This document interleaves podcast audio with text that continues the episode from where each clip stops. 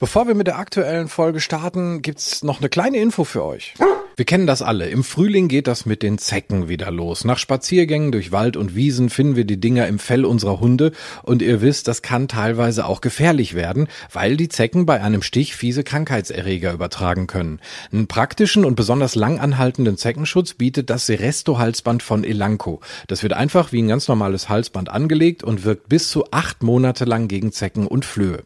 Durch die patentierte Struktur des Halsbandes werden die darin enthaltenen Wirkstoffe so nach und nach in ganz geringen Mengen an den natürlichen Fettfilm von Haut und Haaren abgegeben. Die verteilen sich so auf der gesamten Hautoberfläche des Hundes und dieser Schutzmantel wehrt und tötet die meisten Zecken schon ab, wenn sie mit dem Wirkstoff in Berührung kommen, also bevor sie zustechen können. Das Seresto Halsband ist geruchsneutral und wissenschaftlich auf Wirkung und Verträglichkeit geprüft. Und jetzt gibt es ganz neu auch so süße Anhänger, die einfach an das Band angebracht werden können können, ob bunte Blüte oder ein Herzchen, so wird der Zeckenschutz auch noch zum Hingucker. Das Halsband gibt's bei teilnehmenden Tierarztpraxen und Apotheken und mehr Infos bekommt ihr auf www.seresto.de. Und mit dem Code Hundetalk5 bekommt ihr 5 Euro Rabatt beim Kauf eines Seresto Halsbandes. Geht einfach auf www.seresto.de auf Bestellen und heute erhalten, wählt euer Seresto Produkt aus und fügt den Rabattcode Hundetalk5 am Ende der Bestellung ein. Oder ihr bekommt die 5 Euro Rabatt direkt über den Link in den Show Notes. Und da gibt's auch nochmal alle Infos zum Halsband. Herzlich willkommen zu einer neuen Folge vom Hundetalk. Ich bin im Hundezentrum. Oh, Entschuldigung mal eben. Mal eben. Hallo? Also kann ich dich gleich zurückrufen? Okay. Janine, was sagst du zu diesem unglaublichen Einstiegsgag? Kann ich dich gleich zurückrufen? Wir sprechen nämlich über das Thema Rückruf. ich, ich würde sagen, Rückruf bitte erbeten. oh Gott, ist das schlecht, aber wir konnten einfach nicht ohne diesen Gag einsteigen in diese Folge. Puh, wir haben sehr lange drüber nachgedacht. Wir sind beide gerade noch vielleicht ein bisschen beeindruckt auch von der Qualität dieses Gags. Aber hey, wir starten ins Thema Rückruf, ist ein wichtiges Thema. Ja, wie wichtig würdest du das Thema Rückruf so im Hundeleben beziehungsweise im Zusammenleben zwischen Mensch und Hund einordnen? Das ist schon eines der, der doch sehr wichtigen Kommandos, was viel auch äh, erleichtert im Zusammenleben, ne? Ja, also spätestens dann, wenn der Hund ohne Leine laufen soll, macht der Rückruf äh, definitiv, also ein verbindlicher und zuverlässiger Rückruf, äh, definitiv Sinn. Das heißt, ähm, je besser der Hund abrufbar ist aus allen erdenklichen Situationen, desto mehr Freiheit hat er schlussendlich natürlich auch. Du hast es schon so ein bisschen eingeschränkt. Ähm, verbindlicher Rückruf, ähm, also ich meine, ich kann einen Rückruf machen ohne Ende hilft nur nichts, wenn der Hund irgendwie nur alle dreimal kommt. Also verbindlich heißt für mich jetzt erstmal in meiner Definition, dass der, naja, 100 Prozent gibt's vielleicht nicht, aber zu 99 Prozent kommt. Ja, also die 90-Prozent-Marke sollte auf jeden Fall überschritten werden. Ähm, und mit dem verbindlichen Rückruf äh, meine ich halt tatsächlich eine zuverlässige Form des Abrufs, ähm, die schlussendlich äh, dann auch keine, ich sag jetzt mal, keinen Spielraum offen lässt. Ne? Ich möchte also tatsächlich, dass der Hund äh, in dem Moment, wo ich mit meinem Rückrufsignal, welches ich vorher konditioniert habe, wirklich seine Handlung einstellt und sich umgehend zu mir zurückbewegt, zügig auf direktem Wege bis zu mir hin und auf weitere Instruktionen wartet. Das ist ja auch immer so der Traum eines jeden Hundehalters. Man ruft den Hund ab mit eben einem Kommando, was man sich äh, aussucht. Ähm, und er kommt, egal aus welcher Situation, ob er mit einem anderen Hund spielt, ob er gerade hinterm Reh hinterher rennt. Das wäre natürlich so das Ideal. Aber bis dahin äh, sind es natürlich auch noch ein paar Zwischenschritte. Ne? Also das ist jetzt nicht mal eben so, hey, ein paar Mal trainiert und dann läuft das. Genau, also es sollte schon sorgfältig aufgebaut werden. Ich meine, man hat natürlich, man ruft den Hund ja irgendwie doch auch öfter und man hat, wenn man jetzt, egal ob Welpe oder erwachsener Hund, ähm, also wenn man jetzt quasi einen Hund adoptiert, äh, dann, dann kommt es natürlich einfach vor, dass man sagt, hey, komm mal her, ne, oder komm mal hier hin, oder komm mal wacker, was auch immer, sagt man im Sauerland. Ähm, und oft funktioniert's ja auch. Ne, was weiß ich, der Hund schnüffelt gerade so auf der Wiese rum und man sagt, hey, komm mal her. Und dann kommt er. So, das ist ja auch schön und gut. Nur das ist nicht der verbindliche Rückruf. Das ist halt eher so ein alltägliches Ansprechen. Äh, das Problem an der Geschichte ist, es funktioniert dann halt so lange, wie der Hund sich auch ansprechen lässt, beziehungsweise das, was er tut, nicht so wichtig ist, dass er das nicht unterbrechen könnte. Ähm, und bei dem verbindlichen Rückruf, dann möchte ich natürlich, dass er diese Handlung unterlässt, bevor er fertig ist mit Hasenjagen. Also er soll kommen, weil ich ihn rufe und nicht, weil er fertig ist mit dem, was er tut. Oder weil er es jetzt nicht mehr so wichtig findet. Wenn er es nicht so wichtig findet, ist es natürlich generell ganz nett, weil es ist dann halt kein Problem. Aber wenn er es eben wichtig findet, dann muss ich es unterbrechen können. Und schlussendlich kann er ja auch nur dann eben auch das höchstmögliche Maß an Freiheit genießen, wenn ich weiß, er lässt sich aus jeder Situation herausrufen. Wie machst du den Rückruf verbindlich? Also sprich, gehen wir mal so ein bisschen in Richtung Aufbau. Wie, wie funktioniert das, wenn ich jetzt zu dir komme und sage, ich möchte das trainieren? Wie geht es los? Also im Grunde fangen wir erstmal generell bei jeder Konditionierung eines Signals damit an, dass wir uns erstmal genau überlegen, was wollen wir überhaupt. Also was ist tatsächlich die Handlung, die wir diesem Signal hervorrufen wollen. Und das wirklich detailliert. Menschen neigen immer dazu zu sagen, ja, ich will ja nur, dass er kommt. Ja gut, wenn er fertig ist, übermorgen oder äh, soll er grob in meine Richtung kommen? Reicht das, wenn er einen Meter vor mir wieder umdreht? Also sprich, ich muss wirklich genau definieren, was möchte ich jetzt. Zum Beispiel bei meinen Hunden oder auch bei, äh, also wenn ich das jetzt im Training aufbaue, es sei denn, der Kunde möchte was anderes, ähm, dann ist zum Beispiel der Rückruf auch erst dann abgeschlossen, wenn der Hund den Menschen mit der Nase berührt. Das lässt sich ganz einfach herstellen, indem ich ein Leckerchen in die Hand nehme, halte ihm das hin, beziehungsweise lass den Hund bis an die Hand kommen, der holt sich das Leckerchen, berührt er mich automatisch mit der Nase. Das heißt aber auch, das ist eine Handlung, die ich haben möchte. Damit möchte ich zum Beispiel auch vermeiden, dass direkt wieder irgendwie neue Signale draufgesetzt werden, bevor das erste überhaupt erfolgt ist. Viele Menschen rufen den Hund und wenn er einen Meter vorher ist, sagen sie Sitz. Ja, kann man machen. Also man kann auch das, das Sitz oder den Abschluss des Rückrufs mit dem Sitz kombinieren. Ich würde aber trotzdem erstmal dafür sorgen, dass der Hund erstmal ankommt und auch weiß, dass das das ist, was ich von ihm will. So, und bevor ich halt nicht genau weiß, was ich will, brauche ich noch gar nicht anfangen. Man kann Pläne immer ändern, aber ich sollte zumindest erstmal einen haben.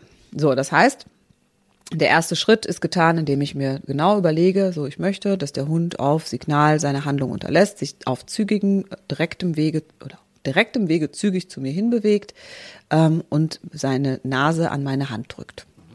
Du, du splittest das auf in verschiedene Zwischenschritte, um dir das einfach auch, beziehungsweise um den Kunden das dann auch einfach bewusst zu machen, um möglicherweise dann später auch in der Fehleranalyse zu gucken, an welchem dieser Schritte ist dann möglicherweise was falsch gelaufen. Sehe ich das richtig? Ja, genau. Ne? Und je genauer der, der Kunde weiß, was er will, beziehungsweise auch wenn wir das vorher, wenn der mir das quasi sagen muss, erst dann fängt er wirklich an, sich da Gedanken drüber zu machen. Ne? Und dann muss ich mir überlegen, okay, mit welcher Bewegung, also mit welcher Handlung erzeuge ich dieses Bild? Was kann ich also tun, damit der Hund genau das macht? Da sind wir noch gar nicht bei einem Signal, sondern erstmal ähm, erstmal ja bei einer bei einer Grundübung, sage ich jetzt mal. Ähm, wichtig ist fürs Training immer, dass ich eine Situation schaffe, die möglichst keine Fehler äh, birgt, ne? also keine, kein hohes Fehlerpotenzial. So, das heißt beispielsweise, ich würde die ersten Maler definitiv auch den Hund an der Leine halten und auch die Distanz relativ kurz wählen, zum Beispiel, was weiß ich, zwei Meter oder zwei Schritte Abstand. Was halt grundsätzlich, da sind wir wieder so ein bisschen beim körpersprachlichen Thema, grundsätzlich immer wichtig ist, wenn ich möchte, dass sich das, der Hund auf mich zubewegt, macht es Sinn, ihn mit einer einladenden Geste zu mir her zu locken, äh, zu locken oder einzuladen einfach. Ähm, da ist wieder wichtig, sich vom Hund quasi wegzubewegen, also sprich Raum auch freizugeben, eine Bewegung zu erzeugen. Bewegung erzeugt Bewegung. Also sprich, wenn ich mich jetzt zum Beispiel, ich setze den Hund vor mir ab, äh, habe eine Leine dran, gehe zwei Schritte weg und lade ihn körpersprachlich ein, indem ich mich rückwärts bewege, klein mache, etwas, etwas äh, nach hinten bewege, weiche Bewegung, und dann kommt er zu mir. Und dann habe ich ein Leckerchen in der Hand und lasse ihn quasi das Leckerchen aus der Hand nehmen. Das wäre erstmal so der allererste Schritt. Und erst wenn ich da merke, okay, das funktioniert, weil auch da, man denkt immer, ja, ist ja, ist ja klar, ist ja logisch, und dann probieren die Leute es aus und dann läuft der Hund dran vorbei oder auf Hälfte des Weges fängt er irgendwo an zu schnüffeln oder, ne, also da muss man auch schon einmal gucken, dass man das erstmal, dieses gewünschte Verhalten überhaupt erstmal formen kann. Und erst wenn ich das habe, das ist ja meist auch jetzt zwei, drei, vier Versuche, dann kann ich anfangen und das Ganze mit einem Signal quasi ankündigen. Da muss ich mir überlegen, was nehme ich für ein Signal? Ähm, klar, das gängigste Kommando ist sicherlich hier. Ähm, aber auch da, naja, wir wissen es ja selber, wie oft sagt man hier im Alltag. Ne? Also das ist ja von ähm, guck mal hier, habe ich mir heute bei Amazon bestellt. oder äh, äh, möchtest du dich vielleicht hier hinsetzen? Oder äh, möchtest du dieses Stück Sushi hier noch haben? Zack, haben wir, haben wir natürlich wieder äh, das Wort verwendet. Das heißt aber auch, ich meine, wir haben ja jetzt die ganzen schlafenden Hunde hier rumliegen, die haben jetzt nicht gezuckt. Das heißt, sie fühlen sich gar nicht angesprochen. Dementsprechend ist natürlich wieder die Betonung und die Aussprache wichtig, dass das sich auch von dem Dauergelaber, was so von uns Menschen kommt, auch abhebt. Ich kann aber natürlich auch was ganz anderes nehmen. Also keine Ahnung, ich habe eine Kundin, die sagt äh, Wacker, um wieder beim Thema zu sein. Ich habe eine Kundin, die sagt Dalli. Ich habe eine Kundin, die sagt dabei. Also das kann man machen. Ne? Man muss es nur dann auch bewusst anwenden. Und das, da macht es oft sogar Sinn, ein Signal zu nehmen, welches nicht so geläufig ist. Ich bin aber da ziemlich altbacken. Bei mir heißt es tatsächlich hier. Ja, so, das heißt also, wir haben jetzt das Signal, äh, setzen dieses Signal immer vor die Bewegung. Also sprich, ich habe den Hund da abgesetzt, sage jetzt hier und bewege mich rückwärts vom Hund weg und notfalls habe ich ja jetzt noch eine Leine dran und nehme ihn mit der Leine mit, falls er darauf jetzt nicht reagiert und biete ihm ein Leckerchen an. Wichtig ist, dass er sich das Leckerchen abholt und nicht, dass ich ihm das noch hinhalte, sondern er soll ja wirklich möglichst nah zu mir rankommen. Man kann natürlich einen schönen Abschluss machen, zum Beispiel mit einem Sitz, dass, ihm, dass man ihn ans Leckerchen kommen lässt und dann, während der Hund mit der Nase an der Hand ist, die Hand leicht nach oben zieht und er setzt sich zum Beispiel vor mir oder neben mir hin. Das wäre halt ähm, jetzt erstmal so eine, so eine Standard, so ein Standardaufbau sinnvoll ist sicherlich da auch für den äh, Übungsaufbau ein hochwertiges Leckerchen zu nehmen und jetzt nicht nur der, das, das langweilige Trockenfutter, ne, sondern das kann man hinterher auch wieder anpassen, aber so gerade für den Aufbau ist das schon nicht verkehrt, wenn man da was hat, was dem Hund auch in Erinnerung bleibt. Mhm. Ich fasse mal einmal ganz kurz zusammen. Also erstmal möglichst kleinteilig auf einer ganz kurzen Distanz und äh, vielleicht auch erstmal um seinen Hund dann in, also um für sich erstmal als, als Hundehalter diese Bewegung auch äh, drauf zu bekommen, zu gucken, weil es sind ja schon so zwei, drei Abläufe. Wie lade ich meinen Hund zum einen ein, dann zu mir zu kommen, dann wo halte ich die Hand halt auch hin, dass er zu mir kommt und das Leckerchen, dass ich nicht dann irgendwie versehentlich auch ihm das reiche, sondern dass er sich das abholt. Das sind, also ich kenne das ja von mir, ähm, wir wissen das auch von anderen Folgen, wo es ein bisschen komplexer wurde, da bin ich dann schnell mal raus. Also das muss ich mir durchaus auch erstmal bewusst bewusst machen, ne? Ja, das Bewusstsein ist halt gerade, was äh, den verbindlichen Gehorsam angeht, das A und O.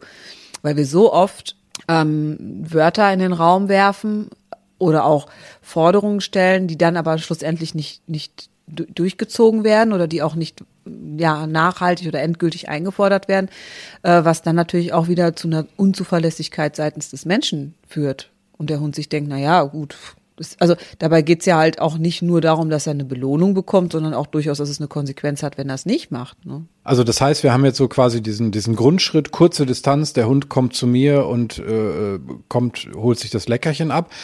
Ähm, wie kriege ich das jetzt hin, dass es äh, über größere Distanzen funktioniert? Denn da warten ja wahrscheinlich dann einfach auch mehr Fehlerquellen. Also je größer die Distanz ist, desto mehr Fehlerquellen sind ja quasi möglich, weil zum Beispiel eine Pipi-Stelle ist, die der Hund sehr interessant findet oder irgendwas anderes. Also wie kriege ich ihn da motiviert?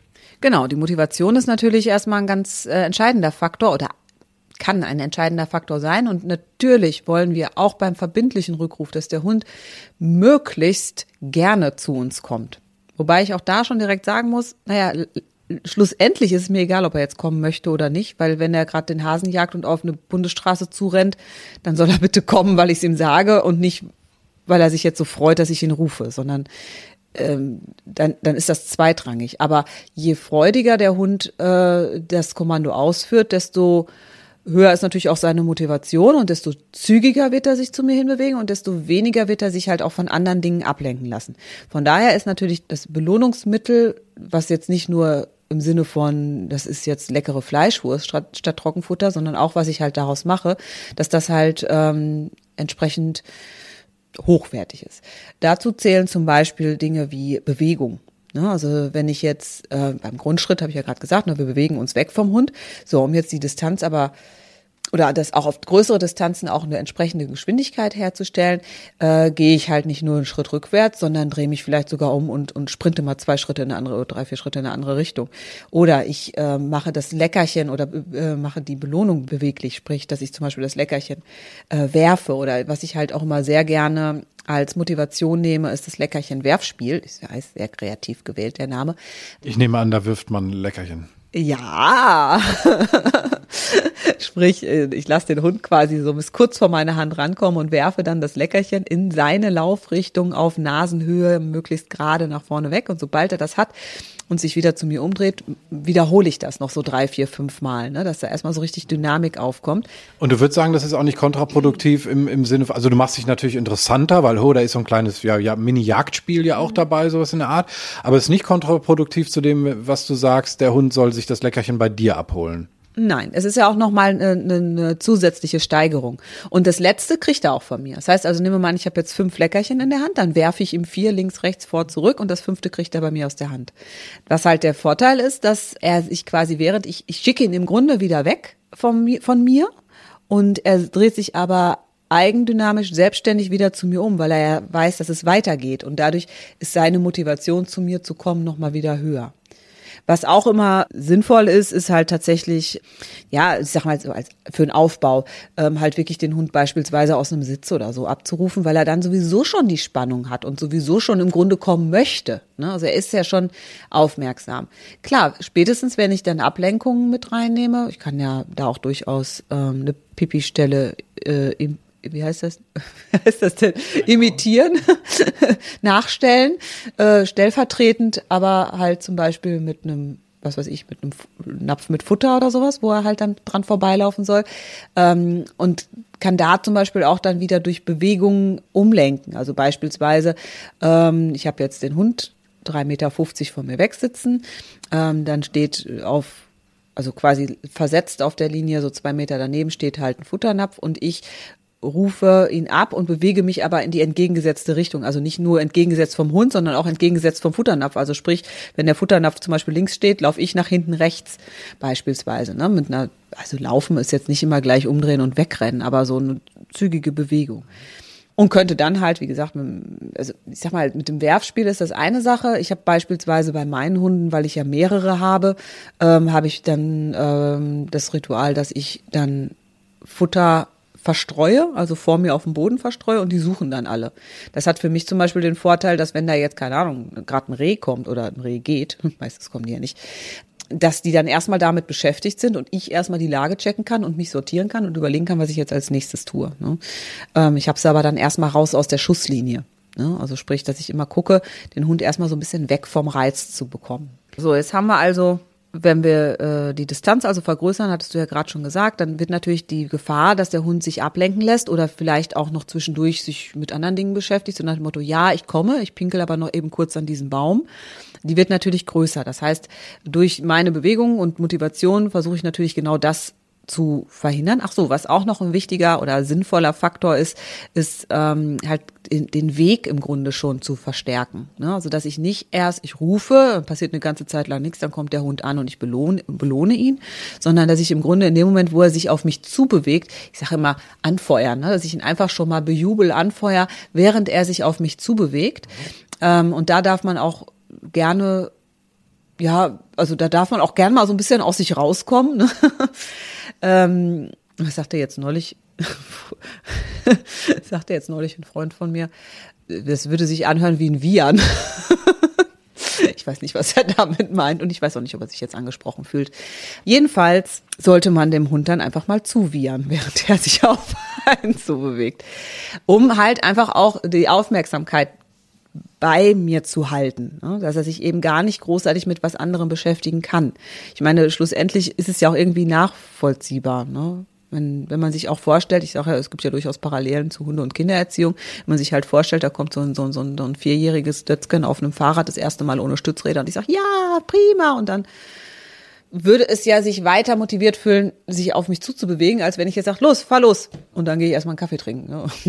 das ist halt, natürlich für den Hund dann auch spannender. Und ich habe auch das Gefühl, wo wir beim Thema Distanz ja gerade noch so waren, dass, dass Hunde das natürlich auch ganz gut drauf haben, also wie groß so der Dunstkreis ist, in dem du dann halt als Hundehalter auch Einfluss nimmst. Also wenn ich zum Beispiel bei Slash, der isst halt leider hin und wieder gerne mal so ein Pferdeapfel. Ich glaube, wir hatten das Thema auch mal an anderer Stelle.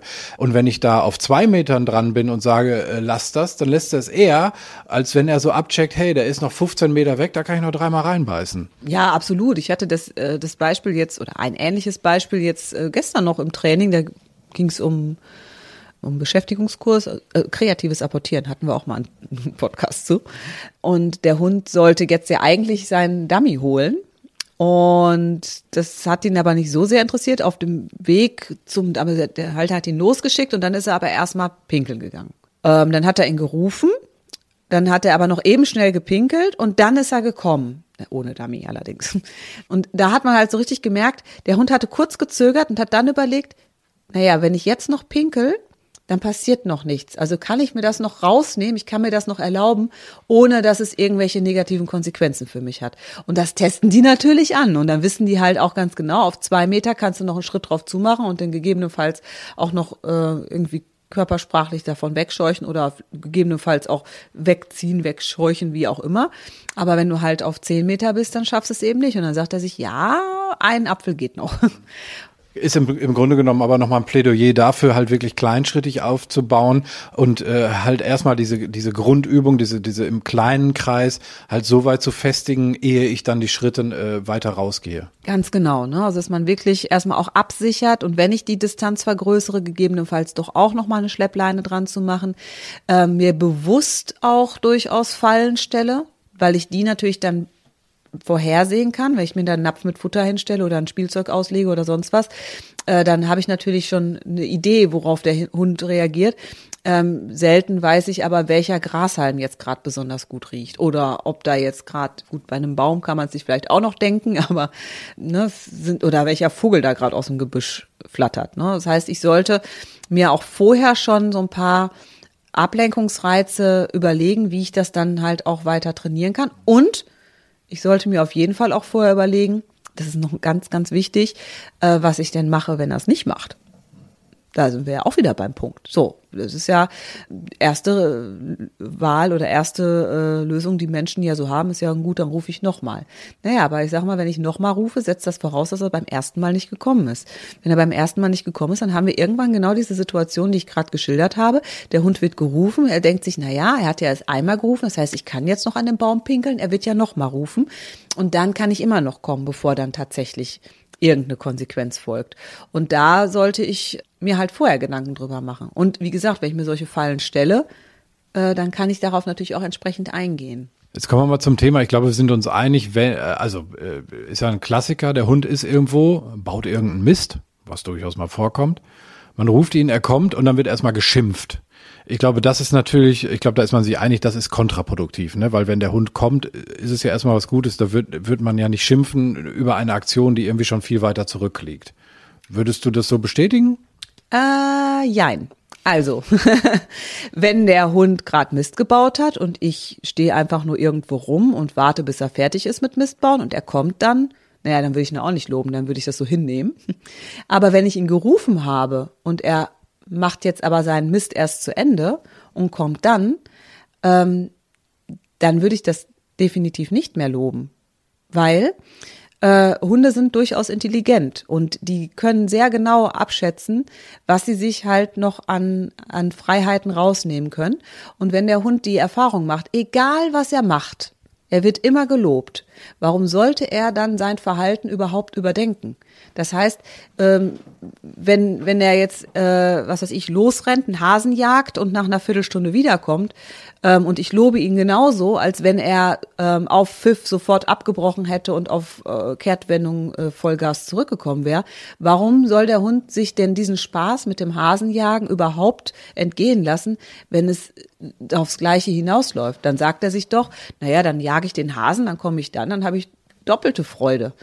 Und ja, das können Hunde durchaus wahrnehmen. Also nicht, es, ist so. Also es ist auch ein Erfahrungswert. Das heißt also, es ist tatsächlich so, wenn ich eine ver verbindliche äh, verbindliches Kommando äh, einfordere, dann setzt das nicht nur voraus, dass ich halt alles dafür tue, dass mein Hund dieses Verhalten möglichst gerne zeigt, sondern das setzt auch voraus oder das bringt auch mit sich, dass wenn er es nicht tut, es auch eine Negativkonsequenz hat. Und je mehr Informationen ich dem Hund geben kann, das heißt, je besser er weiß, was erwünscht ist, aber was auch nicht erwünscht ist, desto besser kann er die, die Mitte finden, wo wir ihn haben wollen. Ähm, oder die Linie, wo wir ihn haben wollen. Und ich sage immer, es ist so ein bisschen wie mit Teenagern. Ne? Wenn jetzt ähm, ich weiß nicht, du warst, glaube ich, auch mal jung, oder? Muss ich darauf, also ja, es ist, es ist auch gar nicht so lange her. So, mach weiter. Quasi so letztes Jahr, ne? Als Circa. Nein, aber wenn wir uns jetzt einfach mal vorstellen, Teenager, also 16 Jahre alt, äh, ist auf einer Party, oder nehmen wir 14, 14 Jahre alt, ist auf einer Party, Mutti sagt, ja, du darfst da hingehen, aber um 23 Uhr bist du zu Hause. So, jetzt kommst du aber nachts um vier Sturz betrunken.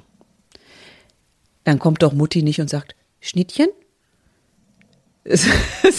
Hast du mit meiner Mutter gesprochen? Weil es gibt exakt so eine Geschichte, die meine Mutter jetzt genauso erzählen würde. Wo, naja, mach weiter. genau. So, das heißt also, schlussendlich, selbst wenn du kein Schnittchen kriegst, sondern dafür jetzt erstmal sechs Wochen Stubenarrest, kommst du trotzdem wieder nach Hause. Also das Argument, der Hund kommt dann nicht mehr, wenn man ihn straft ähm, oder wenn man ihn abmahnt, sage ich jetzt mal so, ähm, ist das ist nicht so.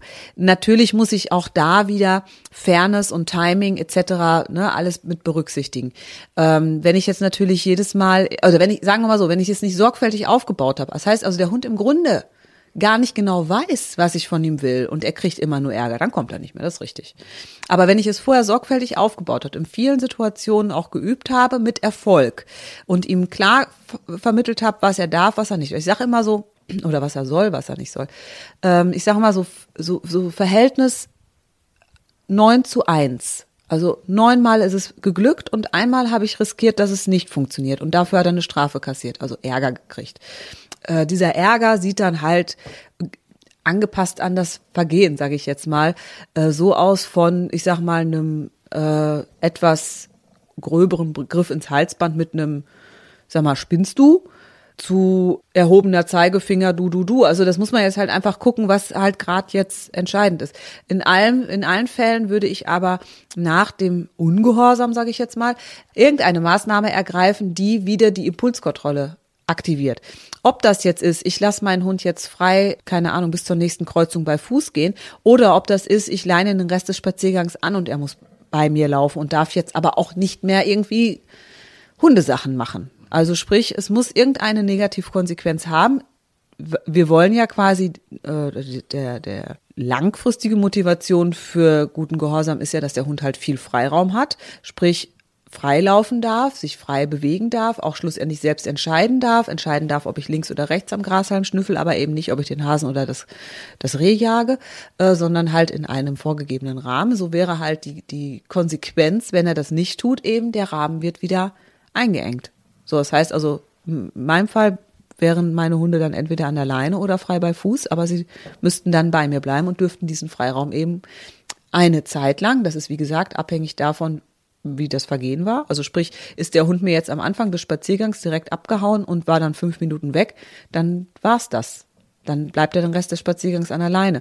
Ist er jetzt, ähm, keine Ahnung, irgendwann in der Mitte des Spaziergangs mal einmal kurz hinter einem Vogel her und war nach 30 Sekunden wieder da, dann würde ich sagen, so bis da vorne an die Kreuzung bleibst jetzt hier bei Fuß. So beispielsweise. Ne? Also mal ein bisschen Gehorsam einfordern dann.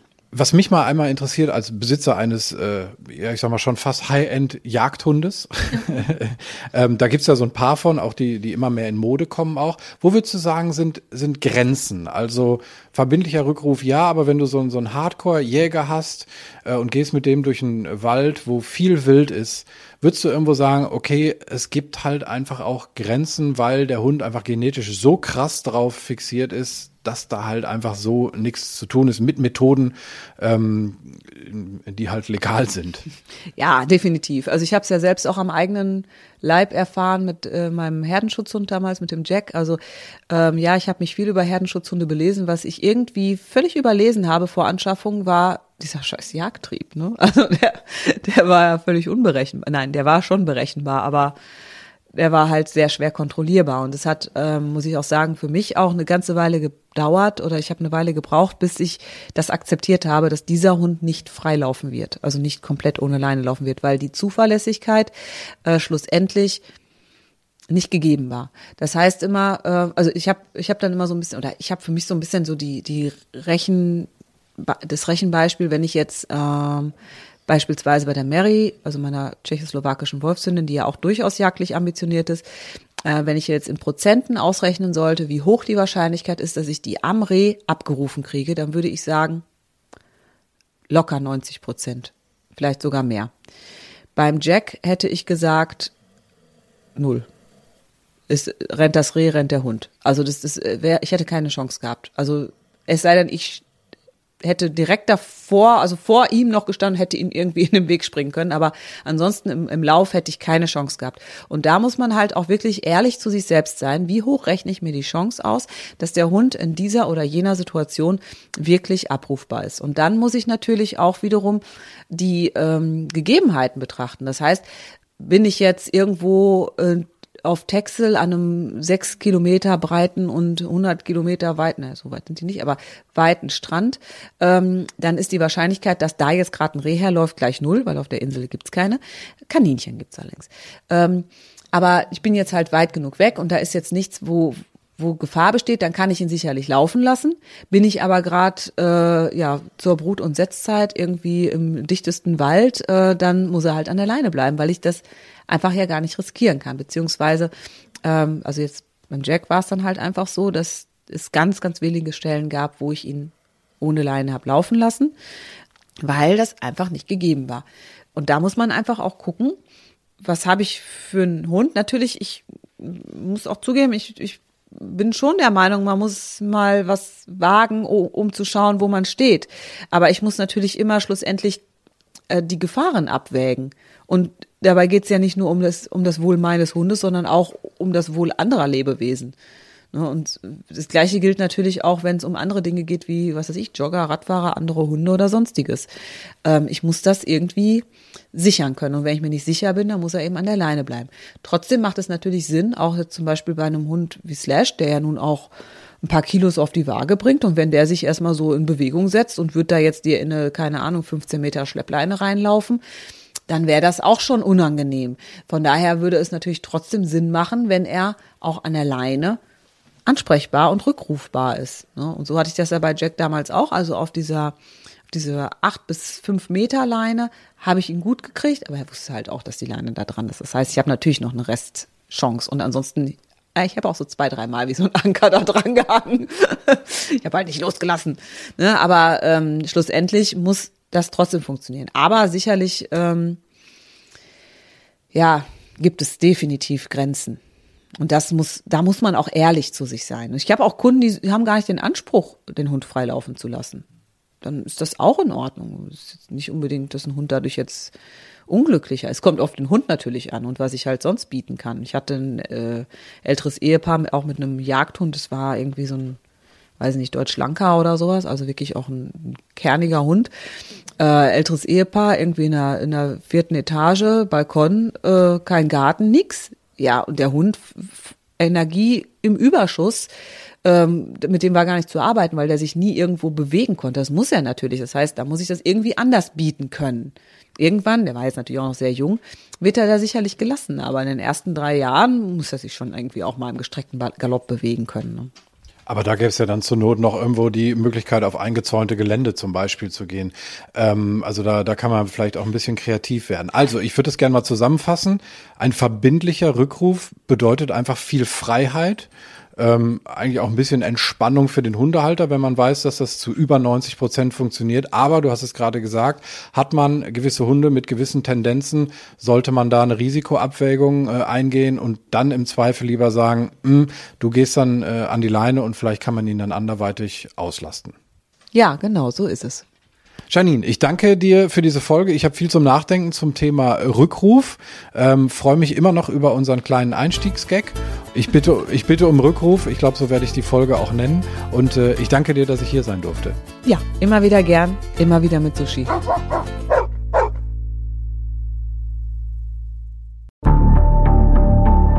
Lange kann ein Mörder sein dunkles Geheimnis bewahren? Wann bekommen die Angehörigen Gewissheit und die Opfer Gerechtigkeit? Jedes Jahr werden bei der Polizei rund 100.000 Menschen als vermisst gemeldet. Drei Prozent davon, also 3000 Menschen, bleiben länger als ein Jahr verschwunden.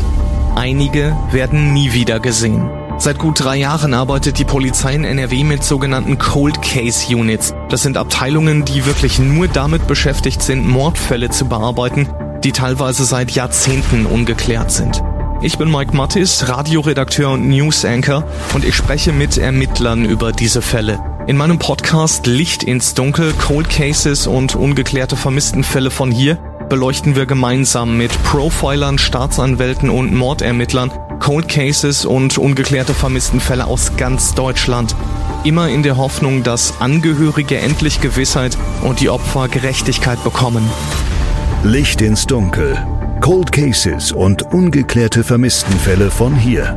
Eine Produktion von Mike Mattis und der Podcastfabrik.